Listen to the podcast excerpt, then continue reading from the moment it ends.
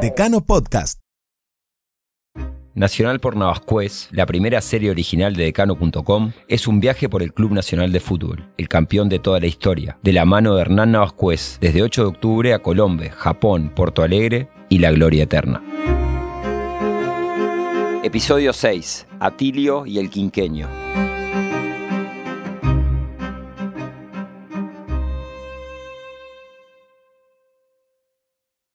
La proximidad de la guerra hace que Roberto Porte y Ricardo Facio vuelvan al fútbol uruguayo y se, incorporen a Nacional. Roberto este, Porta que se había ido a los 18 años, que a esa altura tenía 27, estaba en la plena madurez. Y junto con eso, un episodio casual, que era la necesidad de contar con un centrofoba. Entonces, Atilo Naranjo se dirige a Buenos Aires va a hablar con la gente de Boca. Se interesa en un centro delantero providente, que era de origen brasilero, pero Providente quiere volver a Brasil. No se sienta atraído por venir a Nacional y a Tilo Naranjo le dan a elegir de una serie de nombres alguno, alguno que llevara para, que, para probar. Entre los nombres había uno que se llamaba Tillo como él y dice, bueno, vamos a probar con este. Fue en 1939. Nacional de Montevideo y Boca Juniors de Buenos Aires iban empatados a dos goles y el partido estaba llegando a su fin.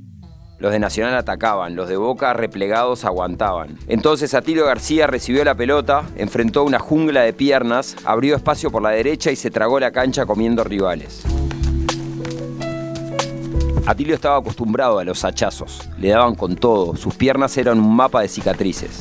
Aquella tarde, en el camino al gol, recibió trancazos duros de Angeletti y Suárez, y él se dio el lujo de eludirlos dos veces. Balusi le desgarró la camisa, lo agarró de un brazo y le tiró una patada y el corpulento Ibáñez se le plantó delante en plena carrera. Pero la pelota formaba parte del cuerpo de Atilio y nadie podía parar esa tromba que volteaba jugadores como si fueran muñecos de trapo, hasta que por fin Atilio se desprendió de la pelota y su disparo, tremebundo, sacudió la red.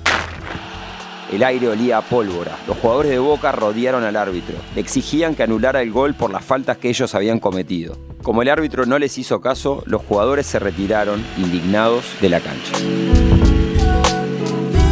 Ese texto de Eduardo Galeano, escritor uruguayo e hincha de Nacional, presente en su libro El fútbol a sol y sombra, seguro pinta lo que fue la figura de Atilio en Nacional.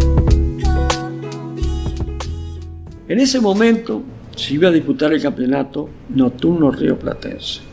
Lo jugaba los cinco grandes del fútbol argentino, Boca, River, Racing, Independiente, San Lorenzo, los dos grandes de Rosario, Rosario Central y Unión y Estudiantes de La Plata, Nacional y Peñarol y de los equipos argentinos de un poderío tremendo. Es el River de Morena, Pedernera y la Bruna que empezaba. Es el Boca de Corcuera y Sarlanga. Es el Independiente de, de Madrid, Disco, de La Mata y Sastre. Había estrellas por doquier. Y Nacional conforma una delantera donde al 9 que iba a llegar desde Argentino se le prueba en un partido con Chacarita Junior hace dos goles, Nacional gana 3 a 0, y bueno, hizo dos goles.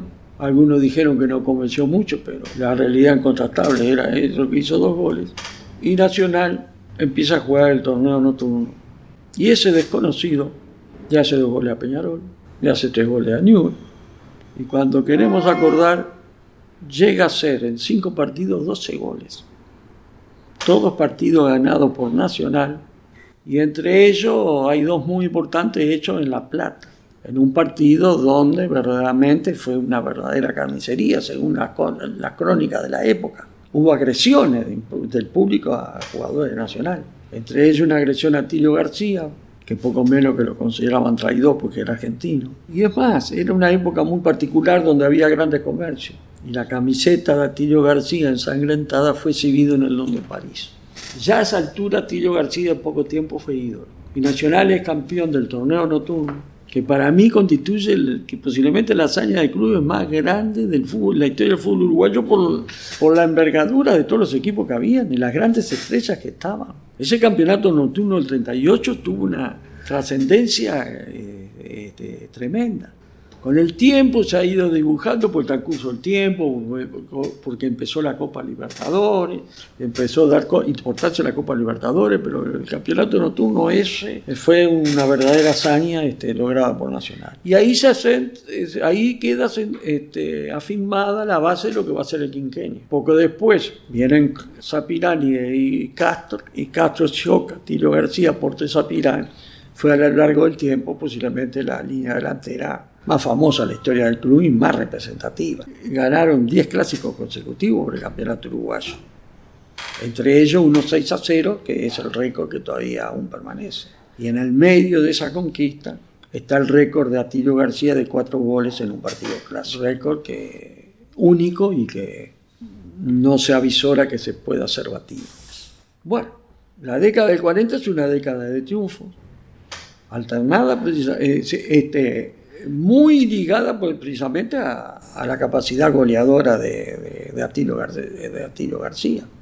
Pero Nacional sigue dando grandes jugadores que empiezan a surgir en su fin. Si hablamos de esa década, bueno, este, Aníbal Paz vino de Bellavista, pero con los años se transformaría posiblemente en el arquero histórico por excelencia nacional, el más representativo a través de la historia. Para mí es Aníbal Paz, por los años que estuvo al frente de, del arco fue campeón sudamericano, fue campeón del mundo. Este, llega Gambetta, un jugador extraordinario, porque la gente la asocia a Gambetta con la garra. Gambetta era un jugador muy técnico. Imagínese cualquier jugador de garra y agréguele la clase de Recoba, eso era Gambetta, porque tenía todo. Gambetta tenía todo, jugaba en cualquier puesto. Y también empiezan a surgir, surge Santa María, surge Javier Ambroy, empiezan a surgir jugadores que tuvieron una gran trascendencia en la historia del club y, y la historia del fútbol uruguayo. Llega el revivir del fútbol uruguayo con el triunfo de Maracaná, donde, hay que reconocer, la base fue el tradicional rival, que había formado un gran equipo, en algún momento tenía que ser, porque las bases del 24, 28 y 30 fue Nacional. Pero el aporte de Nacional fue a través de Gambetta, Tejera y Julio Pérez, que se incorpora al club y muchos los han dedicado como Julio Pérez, el, jugador más, más, importante de la final, ¿no? Formaba con Gia un, juego de ala que era espectacular y que fue lo que destrozó a en Maracaná, a Brasil. Pero por sobre todo Julio Pérez, que era un jugador muy habilidoso, era un jugador que tenía un ida, un ida y vuelta muy importante, y eso fue que lo que lo transformó en el neso del equipo uruguayo, este, este sin ninguna duda. Así que la década del 40 significa una década importante en triunfo, un quinquenio, una goleada histórica. El último partido oficial de Atilio con la camiseta de Nacional fue en noviembre de 1950 ante Bellavista.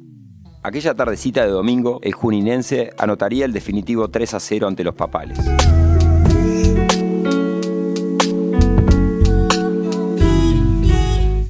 Nacional por Navascués. Nuevos episodios cada martes y jueves. Decano.com, la comunidad del hincha del Club Nacional de Fútbol.